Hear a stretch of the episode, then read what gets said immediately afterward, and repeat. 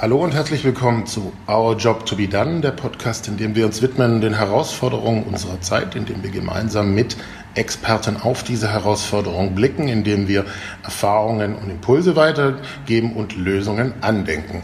Mein Name ist Johannes C. Ich bin Innovationsberater und Autor und ich bin heute in Berlin zusammen mit Heiko. Und Heiko, stell dich doch kurz selber vor. Ja, vielen Dank erstmal für die Einladung. Ähm, ich bin der Heiko, äh, Co-Founder von Resourceful Humans, das ich gegründet, ein Unternehmen, das ich gegründet habe mit meiner Partnerin, mit der Angela Maus, 2014, also eigentlich 2011, aber da war es eigentlich nur eine kleine Klitsche. Professionalisiert hat es dann die Angela, als sie dazu kam. Und was wir machen, ist Technologie, um Organisationen zu helfen, sinnhafter in Netzwerken zu arbeiten als in Hierarchien. Ja, danke schön auch, dass du dir die Zeit nimmst. Und du hast gerade schon das Thema Sinn angesprochen. Und das ist auch das Thema, wo wir gesagt haben, dem wollen wir uns widmen, weil äh, diese Sinnfrage auf Unternehmensseite gerade sehr präsent ist, ähm, auch ähm, sehr lautstark gestellt wird, manchmal auf philosophischer Ebene, ähm, sei es ähm, was ähm, den Mitarbeiter angeht, was ist denn der Sinn, wo er beiträgt äh, dazu, als auch äh, Sinn für den Kunden im Endeffekt. Ähm, und ich stelle jetzt mal sehr provokativ die These so. Ähm, neben allen schönen philosophischen Gedanken kann man das nicht eigentlich auch sehr konkret runterbrechen ins tägliche Doing ähm, im Endeffekt, ähm, was das für einen Mitarbeiter auch bedeutet. Absolut. Ich glaube, im Moment haben wir auch gerade so eine Welle, das Thema Purpose echt ein bisschen einem zum Hals raushängt. Ja, also es ist ja irgendwie jede Firma, die irgendeinen Scheißdreck macht, muss irgendwie einen Purpose dahinter haben, wo du denkst, nee, macht Schuhe. Sag doch einfach, ihr macht Schuhe, macht gute Schuhe. Ja, also es muss nicht alles irgendwie weltverändernd sein. Ich glaube, wichtig ist nur, dass die Mitarbeiter verstehen, wohin die Reise gehen soll und ob sie sich damit identifizieren können. Ja, also ist das überhaupt klar, in welche Richtung die Firma gehen soll? Dann muss nicht unbedingt dahinter stehen, dass diese Schuhe die Welt besser machen, sondern und die machen wir so gut wie wir können. Ja, ja und ich glaube, es gibt ja auch letztlich gerade, ich meine, du bist Gründer, es gibt von ähm, den Eigentümern ja meistens auch Vorgaben, in welche Richtung man marschiert. Ja? Und dann ist ja auch so ein bisschen die Frage zum Thema Sinn, was trage ich selber dazu bei? Ja, also ich fange mal von vorne an. Ja? Also ich habe das so ein bisschen mit der Muttermilch aufgenommen, weil mein Dad bei einer Firma gearbeitet hat, die das wirklich mit jeder Pore gelebt hat. Also das frühe HP war so eine Firma, die gesagt hat, sie definiert sich extrem über Führung in immer die coolsten Sachen in Ingenieurskreisen zu bauen. Und, und es fühlt sich anders an in der Familie, wenn ein System Arbeit dahinter steht, wo wirklich authentischer Sinn dahinter steht, wo die Leute zur Arbeit gehen und sagen, ich glaube an das, was wir hier produzieren und das, was wir produzieren, hat einen Impact auf die Welt, die irgendwo eine, eine positive Auswirkung hat, egal wie groß oder wie klein. Ja? Und dass die Gründer das hinbekommen, diese Abhängigkeit und diesen Zusammenhang von der Firma auf die Welt um sie herum herstellen zu können, in sehr greifbaren, nicht abstrakten Zahlenwerken, sondern Geschichten und, und, und Kundengeschichten, ähm, das für die Mitarbeiter greifbar zu machen und zu sagen, was du heute hier an diesem Tisch machst und was der Kunde draußen wahrnimmt, hängt in diesem Zusammenhang. Und deswegen ist es so wichtig, dass wir gute Arbeit machen. Das wird, glaube ich, unterschätzt und daraus wird momentan so eine große Blase gemacht von, wir brauchen ein geiles, geiles Mission Statement, Vision Statement, Purpose Statement auf der Webseite. Darum geht es aber nicht. Es muss der, der die Arbeit tatsächlich am Kunden macht, verstehen, wenn ich die gut mache, hat es folgende Auswirkungen, wenn ich sie schlecht mache, hat es folgende Wirkungen. Jetzt hast du selber gerade den Begriff Blase genannt. Ich nehme das auch so wahr. Ähm, gleichzeitig hast du gesagt, Beispiel Hewlett Packard, also schon die Gründer damals, es war ja da. Uns, es klingt ja so ein bisschen danach, ähm, wie wenn uns da was verloren gegangen ist. Also ich meine, das ist solche, solche Blasen im Vergleich zu dem Kern, der schon mal da war, also ein bisschen traurig macht es mich offen gesprochen auch. Ich habe es auch, letztens so schizophren war ich eingeladen im, im Silicon Valley und habe da mit äh, Leuten geredet und habe gesagt, es ist so verrückt, dass ich irgendwie aus Berlin komme und euch was erzähle von Sachen, die ihr eigentlich hier erfunden habt. Ähm, aber auch, auch das ist ja nicht auf Silicon Valley alleine begrenzt. Wir hatten ja auch das Konzept hier in Deutschland, der gute Kaufmann.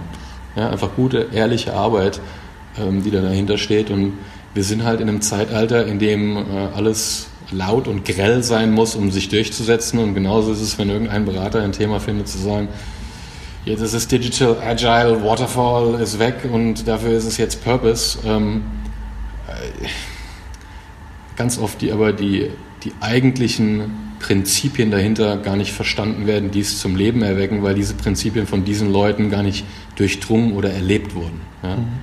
Und ich glaube, ganz oft die, die es durchdrungen und erlebt haben, können es gar nicht so artikulieren, weil sie es sowieso irgendwie in sich drin haben und dann einfach leben. Ja, und ich glaube, da ist so ein bisschen die Divergenz zwischen, ähm, dass halt ganz viel verkauft wird und sagt, ich mache eine Methode mit drei Schritten draus, hier, so findest du zu deinem Purpose. Schwierig. Absolut schwierig. Gleichzeitig ähm, hat es ja ein bisschen was damit zu tun auch, ähm, ich sag mal, wenn der Rahmen klar ist, in welche Richtung es geht, was trage ich konkret dazu bei, ja, und dass genau das eigentlich nicht so bewusst ist, aber wo es konkret auch hilft, sei es über die Software, die ihr habt, oder generell dieses Bewusstsein auch wieder zu schaffen. Mhm. Ich war immer ganz fasziniert davon, dass als wir das erste Mal wirklich im großen Stil unsere Software ausgerollt haben. Und im Endeffekt handelt es sich da um, um eine Software, in der jeder Mitarbeiter ähm, autonom mit seinen Kollegen abstimmen kann, an was arbeite ich denn mit wem. Und das gerichtet auf ein klares Ziel, das das Management vorgibt und sagt, in welche Richtung geht denn unsere Firma strategisch. Ja? Dafür muss natürlich erstmal die Geschäftsführung sagen, was sind die Prioritäten, die wir haben, die wir festlegen, damit die Leute unten drunter in geordneter Art und Weise Selbstorganisation leben können. Als wir das dabei damals bei der T-Mobile gemacht haben und der Mark Klein, der CEO damals war, gesagt hat, komm, wir setzen uns mit meiner Geschäftsleitung zusammen und, malen mal so ein Business Canvas auf und gucken, was unsere Prioritäten sind, haben wir gedacht, wir sind da in einer Woche durch. Ja. Mehrere Monate später haben wir gemerkt, die Geschäftsführung war sich gar nicht so einig, in welche Richtung soll es jetzt gehen. Sind wir B2B, B2C, sind wir das nächste Netflix? Und diese ähm, Dissonanz in der Geschäftsführung hat sich natürlich durchgesetzt, dass die ihre Truppen in verschiedene Richtungen losgeschickt haben. Das hat Silos nach sich gezogen, das hat Politik nach sich gezogen, das hat Ärger nach sich gezogen und letztendlich Frust beim Kunden, weil die Firma eigentlich gar nicht klar war, in welche Richtung sie will. Also die Grundvoraussetzung für eine Geschäftsführung, sich klar zu sein, was wollen wir, warum und wie teilen wir das den Mitarbeitenden mit, das wird so grundvorausgesetzt als Basic Management, aber ist ganz oft nicht da. Ja, und letztlich ist ja auch die Frage, ähm, ich sag mal, wenn es darum geht, diesen, diese Vorgaben zu erfüllen, wo sitzt eigentlich die Kompetenz, um das letztlich zu erfüllen und auch wer entscheidet, was im Vergleich zu, ich sag mal, wenn wir, wenn sich Unternehmen hierarchisch entwickelt haben, vielleicht auch ähm, einiges auf den Kopf stellen kann. Ja, im Endeffekt wir sagen, es müssen zwei, zwei Pfeiler erfüllt sein. Das ist einmal eben die Klarheit darüber, was machen wir in welcher Priorität, und welche Mittel stehen uns dafür zur Verfügung und dann auf der anderen Seite die Kompetenz innerhalb der Organisation selbst organisiert zu arbeiten. Und das fängt mit trivialen Dingen an, wie kann ich meine Zeit alleine managen, aber auch habe ich eigentlich die Kompetenz in dem Job ausgeprägt genug, um die Entscheidungen autonom zu treffen. Ja. Wenn du das machst, dann kannst du auch wirklich die, die, die Truppen loslassen in diese Richtung zu arbeiten und das zu tun, was wir sagen, ist so move the authority to act to where the magic happens. Das hört sich ein bisschen doof an, aber eigentlich, was damit heißt, ist, dass wenn der, wenn der Typ am Schalter von der Deutschen Bank die Entscheidung treffen könnte, ob dieses Konto angelegt wird, ob der Junge den Kredit bekommt, ob diese Dame den äh, Loan für ihr äh, Startup bekommt, dann müsste diese Person sich am Schalter auch damit auseinandersetzen, wenn ich meinen Arsch dafür im Feuer habe ähm, und wir PNL verantwortlich sind als Filiale, dann setze ich mich damit wesentlich mehr auseinander, als wenn ich sage, der Algorithmus in London entscheidet das sowieso für mich, ob die einen Credit bekommt oder nicht. Ich muss nur mein Auto drunter setzen, aber nach mir die Sintflut. Ja. Mhm. Also es müssen auch die Systematiken gefunden werden, dass wenn die Leute die Kompetenz haben und wissen, welche Mittel stehen uns zur Verfügung in der Deutschen Bank oder in welcher Bank auch immer oder welcher Organisation auch immer, und ich treffe beim Kunden Entscheidungen, haben die Auswirkungen auf unsere Organisation und auf den Kunden. Mhm.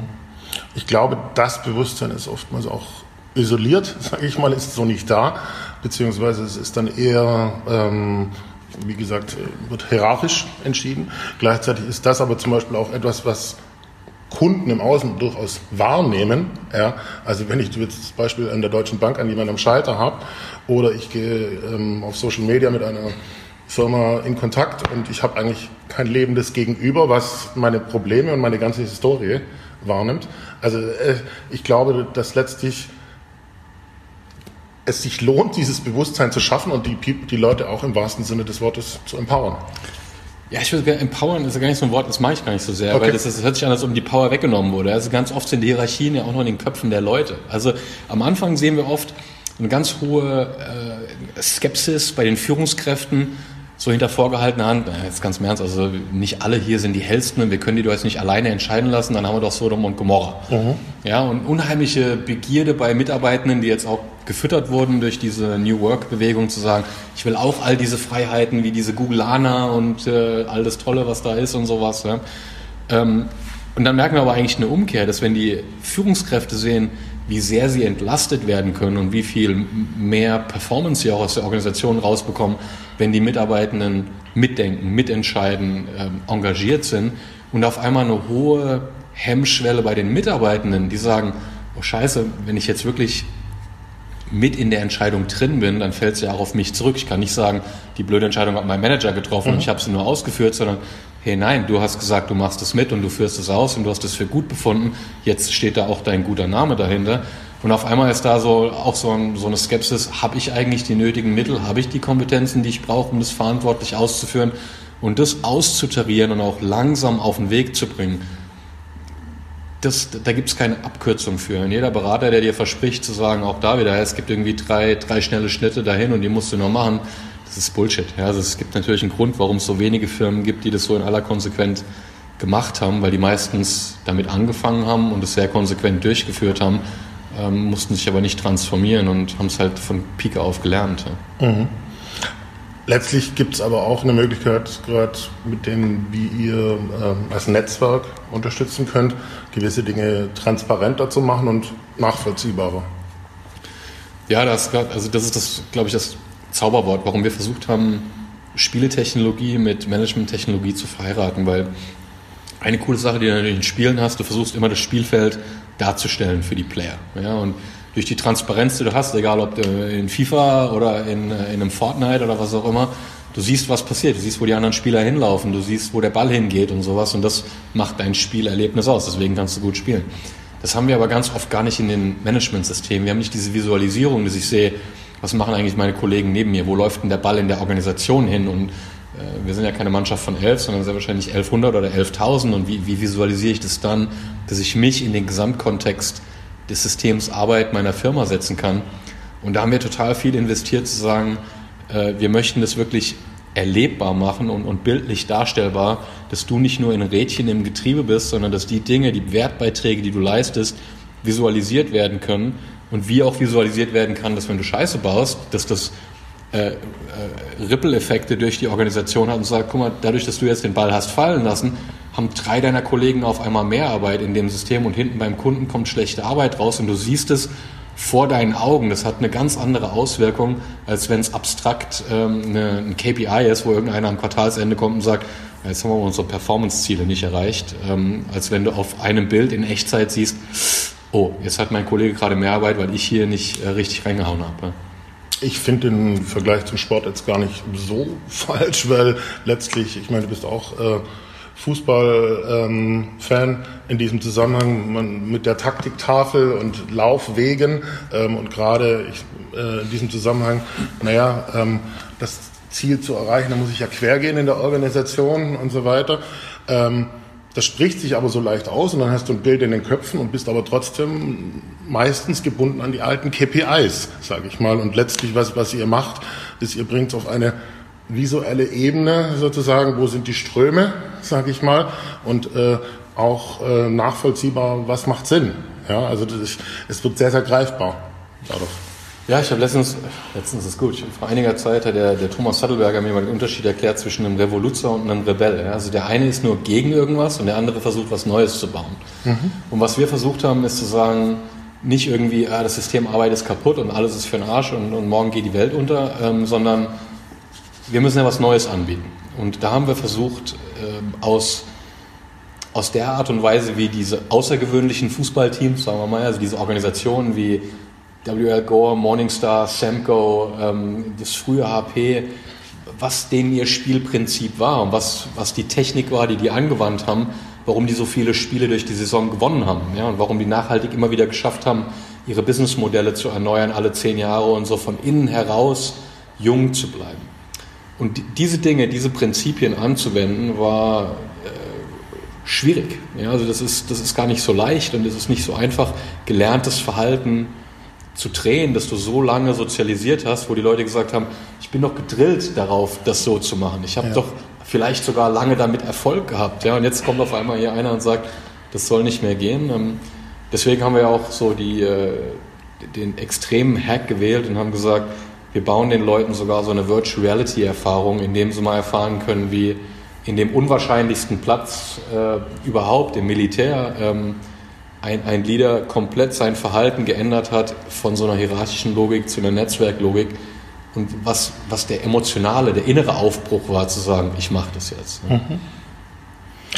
Äh, Sattelberger ähm, war auch äh, bei mir bei Our Job to be Done und ähm, finde ich jetzt schön, dass du das Beispiel prägst, weil ähm, auch die Form unseres Austausches, ähm, und das hat ihn auch sehr berührt, ist nicht klassischerweise äh, ein Interview, wie du gerade merkst, sondern eher sich einer Frage zu widmen, Erfahrungen einzubringen und auch Bewusstsein zu schaffen, vielleicht wie es auch besser gehen kann. So. Und er hatte mir das auch wieder gespiegelt, dass er gesagt hat, ähm, versuch's nicht im alten System, sondern das ist deine Stärke, stell das hin und, und geh da damit. So. Und ich, ich glaube, dass wir, gar, ich kann das bekräftigen, was du gerade sagst, ganz oft gefangen sind, in, selber in unseren einzelnen Betriebssystemen, oder wie man es nennt. Hm. Ja, die Überleitung, die ich auch noch spannend finde, da ist, der, der, Thomas hat sehr eng mit meinem Vater zusammengearbeitet. Ja, also als mein Vater Vorstand bei der Deutschen Bank war und der Thomas, glaube ich, bei der, bei der Telekom zur ja, genau. Zeit war. Ja. Was wir ganz oft sehen in diesen Netzwerkorganisationen, in diesen Organisationen, die gut funktionieren, ist, dass die verstanden haben, dass es mehr um das Team geht als ums Individuum. Das hört sich an wie eine Plattitüde, aber ähm, tatsächlich zu sagen, wir wir nehmen die individuellen Superstars eher aus dem System raus, um eine funktionierende Elf zu haben. Der Thomas und mein Vater haben gesagt, also die haben immer über sich gesagt, eine enorm hohe Wertschätzung gehabt, weil sie gesagt haben, zusammen waren wir so ein Yin und ein Yang. Mhm. Ja, und haben uns extrem gut ergänzt über Organisationsgrenzen hinweg und waren nicht kompetitiv, sondern kollaborativ. Und diese, diese Chemie zu finden in Teams, zu sagen, wer sind denn die Leute, die von, von der Wesensart ganz anders sind als ich, mit denen ich jetzt normalerweise vielleicht gar nicht so ins Gespräch kommen würde, weil die nicht unbedingt das bestätigen, was ich hören will, sondern konträr sind, die, die Dissens haben, die gegen mich gehen, aber mich dadurch weiterbringen. Ja?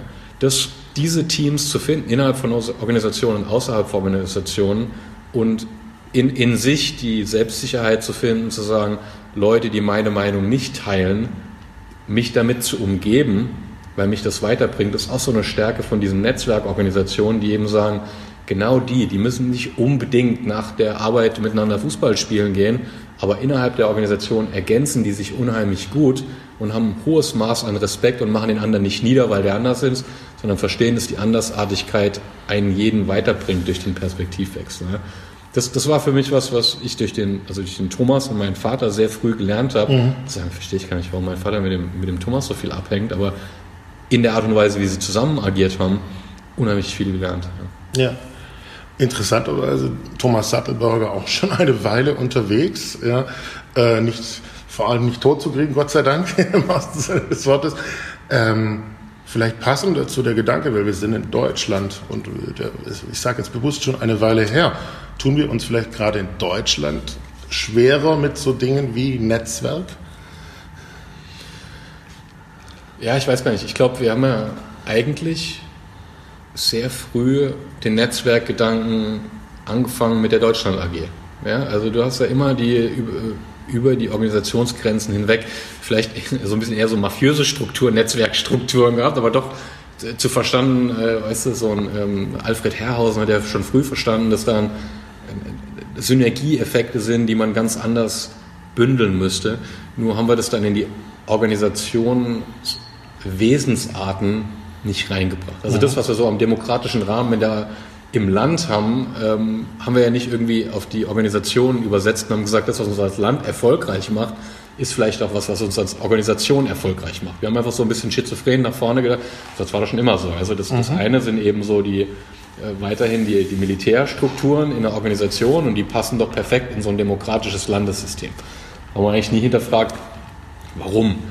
Ähm, ich fand immer sehr spannend, wenn, wenn ich dann nochmal wieder in die Vergangenheit gehen darf von HP, dieses Gefühl von des extrem Cowboy-mäßige, äh, unternehmerische der Amerikaner, wie, wie bei einem HP, in einer Kultur wie in Deutschland, wo ja eher so die ruhige Hand ist ja, und das Langfristige, das zusammen, das war die Magie. Ja, also für mich ist das auch ganz, ganz prägend für Resourceful Humans zu sagen, diesen originalen Silicon Valley Spirit, ja, dieses, diesen Unternehmergeist zu verbinden mit, dem, mit der Idee der Solidargesellschaft und nicht dem Hire and Fire und äh, dann ist es halt weg, äh, sondern eine Langfristigkeit da reinzubringen, das ist die Magie. Nicht das eine oder das andere, sondern die beiden zusammen. Und ich glaube, da fehlt uns noch ein bisschen der Mut, mehr in das Unternehmerische reinzugehen. Besonders in Deutschland ist es noch so, hast du eine Firma gemacht und gehst dann mit dem Bach runter, kriegst keinen zweiten Shot, ja, dann bist du ein Failure. Und nicht, mhm. hast es probiert, war super, hast daraus gelernt, jetzt mach weiter. Ja. Und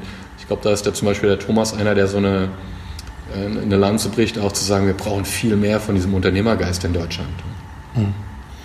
Also quasi auch ein Call to Action, mehr Verantwortung zu übernehmen in dem Sinne und dann auch, ich sag mal, einen mehr einen Rahmen dafür zu geben, als wie jetzt äh, aus der alten Denke heraus zu kontrollieren. Ja, also ich, ich habe gerade die Ehre gehabt, ähm, die Anna Herrhausen hatte mich eingeladen, einen Beitrag in ihrem Buch zu schreiben, im, im Memoriam ihres Vaters, ähm, wo es auch darum ging, neue Schule und neue äh, Konzepte für Bildung äh, in Deutschland. Und ich glaube, da haben wir noch einen weiten Weg vor uns, das auch wirklich von früh auf in die Köpfe reinzubekommen. Ähm, ich, ich baue dich in der Schule nicht ein, um dann in irgendeinen Job reinzupassen, sondern ich baue dich eigentlich in der Schule, statte ich dich mit Kompetenzen aus, um die Zukunft zu gestalten. Du musst aus der Schule rauskommen und mir sagen, what's next? Welchen Job würdest du machen? Wie, wie würdest du den zusammensetzen? Und da sind wir, glaube ich, noch sehr preußisch in, in vielerlei Hinsicht geprägt. Ja, ich glaube, wir, haben wir sind ja jetzt im Aufbruch, aber was uns die Stärke gibt mit der langen Hand und den langen Atem und der, der, ruhigen Hand, ist halt auch unser Hindernis, dass wir da sehr langsam in neue Strukturen reinkommen. Ähm, aber das ist unheimlich wichtig, glaube ich, dass wir das früh anfangen. Ich mich zum Beispiel total schwer getan mit der deutschen Schule. Also. Ja, aber ähm, sehr passend mit dazu. Also ich meine, ich darf auch berichten, wir sind hier in einem ähm, umgestalteten Gebäude mit Office und so weiter, wo auch ähm, ja, sehr offen eingerichtet ist und ähm, auch Kinder der Mitarbeiter hier mit dabei sind. Ja, und ähm, ich habe in diesem Zusammenhang zum Beispiel auch mal, ähm, ich weiß nicht, über wen es war, aber es hat mich es sehr berührt. Da hat jemand gesagt, wir sollten uns unseren Kindern früher die Frage stellen, ähm, also ich meine, die, die Frage ist sehr natürlich da, was möchtest du sein? Prinzessin, Einhorn und so weiter, sondern was auch wunderschön ist, ja, ähm, aber gleichzeitig sie hinführen in Richtung, wem möchtest du mit was weiterhelfen im Endeffekt. So, und ich glaube, dass es sehr, sehr wichtig ist auch, ich, ähm, dass wir ja, das, das ernst nehmen und auch weitergeben im wahrsten Sinne des Wortes. Also ähm, wir können philosophieren, wie wir wollen, über die Sinnfrage, aber letztlich hat es was, was damit zu tun, wie gehen wir miteinander um und was schaffen wir auch miteinander. Als ich groß geworden bin, hingen bei uns im Haus Poster von Schwarz-Weiß-Poster vom Space Shuttle, das gelandet ist irgendwo in der, in der Wüste, da wo die da diese riesigen Landebahnen haben. Ja. Und ich habe die längste Zeit gedacht, mein Dad arbeitet bei der NASA. Ich bin super stolz, weil mein, mein Vater irgendwie irgendwas mit Astronauten zu tun hat. Ich habe immer total übersehen, dass unten rechts in dem Plakat war so ein ganz kleiner Taschenrechner und dann stand dabei die Taschenrechner von Hewlett Packard helfen den Astronauten, ihre Wiedereintrittswinkel zur Erde nachzuprüfen, damit sie sicher zur Erde zurückkommen. Ein ganz, ganz kleiner, unten rechts irgendwo, im, im Mittelpunkt stand der Wertbeitrag der Firma. Und irgendwann hat mein Vater gesagt, ja, und ich arbeite da im Personalwesen und wir sorgen dafür, dass wir eine Kultur haben, in der jeder sein maximales Potenzial einbringen kann, um diese Taschenrechner zu bauen, die diesen Astronauten helfen, die diese Wissenschaft ermöglichen. Ja.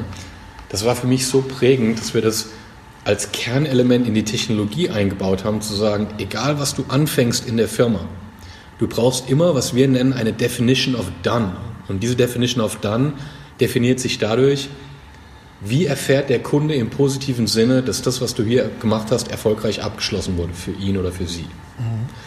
Und ich glaube, dadurch, dass das für mich als Kind so prägend war, ist das was, was die Angela und ich mit unseren Kindern auch immer wieder versuchen, auch sie mit zur Arbeit zu nehmen und ihnen das System Arbeit als was Positives, Energiegebendes, Sinnstiftendes ähm, nahezubringen. Gar nicht so eintrichtern, ja, zu sagen, du musst jetzt hier Gedanken machen, was kommt nach dem Einhorn oder so, sondern dass die das emotional aufnehmen, zu sagen, genau. Arbeit ist nichts, da wird mir mein Papa, meine Mama weggenommen für acht Stunden am Tag, sondern da kann ich mitkommen, da kann ich, da kann ich spielen, da, da sind die Leute positiv, manchmal wollen sie auch ihre Ruhe haben, weil sie sich konzentrieren müssen und ich glaube, das ist viel wichtiger, dass wir Organisationen wirklich als, als, positiven, als positivsten Ausdruck dessen, was wir als Menschheit erreichen können, darstellen. Und das müsste doch eigentlich sein, dass Kinder es geil finden, in die Offices zu kommen. Ne? Mhm. Runden das ab. Ich wiederhole einfach nochmal die Frage, die wir zu Anfang hatten, die uns auch begleitet hat. Und äh, lass uns nochmal kurz Köpfe sozusagen zusammenstecken, was wir rauskristallisiert haben. Die Frage war in der ganzen Blase, wie wir es jetzt benannt haben, mit sinnhaftiger Arbeit, ähm, wo man sehr viel Sinn philosophieren kann. Ähm, was ist denn eigentlich etwas, was man, ich sage mal, im konkreten Doing auch auf der Arbeit tun kann, um diese Sinnfrage nicht in einer Wolke zu haben, sondern tatsächlich in dem, was ich jeden Tag beitrage zur Arbeit. Ich muss jetzt, wenn wir den Ball so praktisch vor die Torlinie gespielt haben, muss ich ja sagen, das erste wäre natürlich mal, man müsste praktisch mit unserer Technologie arbeiten. Ja. Das ist, natürlich. das ist natürlich äh, ohne, ohne, Frage, entweder die, die so, äh, äh U-Boot-VR-Simulation mal zu machen als Leader oder Network zu arbeiten. Aber nee, also ich glaube auf Mitarbeiterebene, es hört sich ein bisschen blöd an, ja, aber es, wir haben immer so einen Leitspruch gehabt, der heißt Love it, change it or leave it, but never complain niemand hält uns davon ab, in diesen Netzwerkprinzipien zu arbeiten, wenn wir das Selbstverständnis haben, du, du wirst wieder Arbeit finden. Du bist an dieser Arbeit nicht gegeißelt. Wenn du einigermaßen gut bist in dem, was du tust, äh, wirst du wieder Beschäftigung finden. Lass gewisse Dinge nicht mit dir machen. Ne? Schreiende Chefs oder, oder äh, schlechte Arbeitsatmosphäre kannst du und solltest du versuchen zu verändern. Also das ist, das ist nichts, wo du auf jemand anders angewiesen bist, sondern du kannst deine Kolleginnen, deinen Kollegen schützen, du kannst die Klarheit einfordern, du kannst sagen, ich, ich will, dass, dass, dass wir erstmal klären, was wir hier machen und ich will es nicht ausführen, bis ich das durchdrungen habe. Das kannst du auf eigener Ebene machen. Ja, und du brauchst eigentlich nur den Mut dazu zu sagen, das mache ich und das wird mich irgendwann zu einem Erfolg führen. Vielleicht nicht in dieser Organisation, in der nächsten, aber irgendwann. Aber das ist halt wirklich scheiße scary. Weil es kann heißen, du musst dein Beschäftigungsverhältnis beändern oder was auch immer, aber dieses Dulden und mit sich machen lassen, erlaubt es ja auch irgendwo, ja, diese nicht sinnhafte Arbeit zuzulassen. Auf der Führungsebene ist es, glaube ich, wirklich, sich damit zu konfrontieren, dass ganz viele Führungskräfte denken, sie sind enorm klar und die Teams stehen ja voll dahinter, aber auch eigentlich böhmische Dörfer bekommen. Sie kriegen gar nicht mehr die Wahrheit von ihren Mitarbeitenden gesagt. Ja. Und in welchen Formaten ähm, kann ich mich eigentlich challengen als Führungskraft und sagen, wie kann ich ihn hinterfragen, ob wir das, was wir hier machen, nicht wirklich sehr viel besser und sehr viel menschengerechter machen kann. Ob ich dafür Purpose brauche oder irgendwas ganz anderes, sei mal dahingestellt. Ja, aber habe ich ein wirkliches Interesse daran, mich selbst und meine Organisation äh, auf, auf den nächsten Level zu heben? Und was müsste ich dafür tun und mit welchen Menschen müsste ich reden, um das zu erreichen? Es ist ja ein bisschen auch passend zu dem, was wir vorher hatten, der unternehmerische Call to Action, was du gerade so sagst, ein Call to Action, ich sag mal, das und die Art und Weise, wie ich es tue, auch bereit zu sein, das in Frage zu stellen.